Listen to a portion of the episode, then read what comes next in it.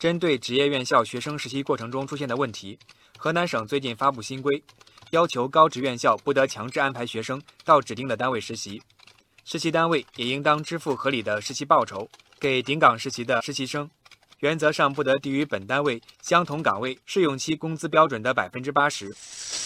为顶岗实习划定了工资底线，引发了不少人点赞。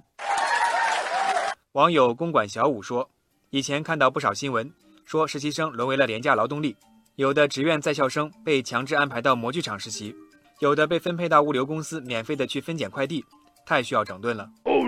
网友双哥说，对于学生来说，实习能够学以致用，对未来的职业有更加全面深入的了解，是件好事。但是有的实习单位安排一些不相干的岗位，把学生当做免费劳动力，把好经给念歪了，没得商量。网友燕燕说，有的院校以不实习不发毕业证相威胁。该斩断其中的利益链条了，给这样的规定点赞。不过也有一些网友说，规定是好，更重要的是落实。网友哈哈说，原则上要支付试用工资的百分之八十，期待“原则上”这三个字能够真正落地。网友仁慈小乐说，其实早在一六年，教育部等部门就发文对顶岗实习的岗位、报酬等做出了规定，但是仍然有违规现象存在。好规定如果不付诸行动。最终将变成一纸空文。网友晴天说：“要明确细化教育主管部门的监管职责，畅通实习学生的利益诉求表达机制。”网友戴东也说：“对于那些拒绝支付工资的企业，应该曝光，并且明确约束和惩罚措施。当然，要明确的是，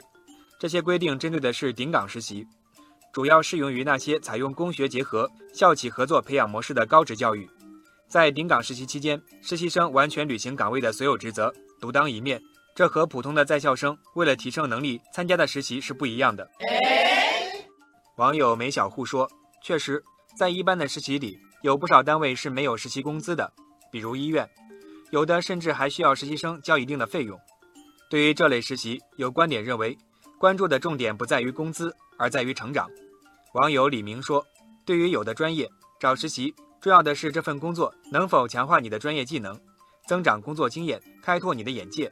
网友实习生也说，工作能带给一个人最大的回报是成长。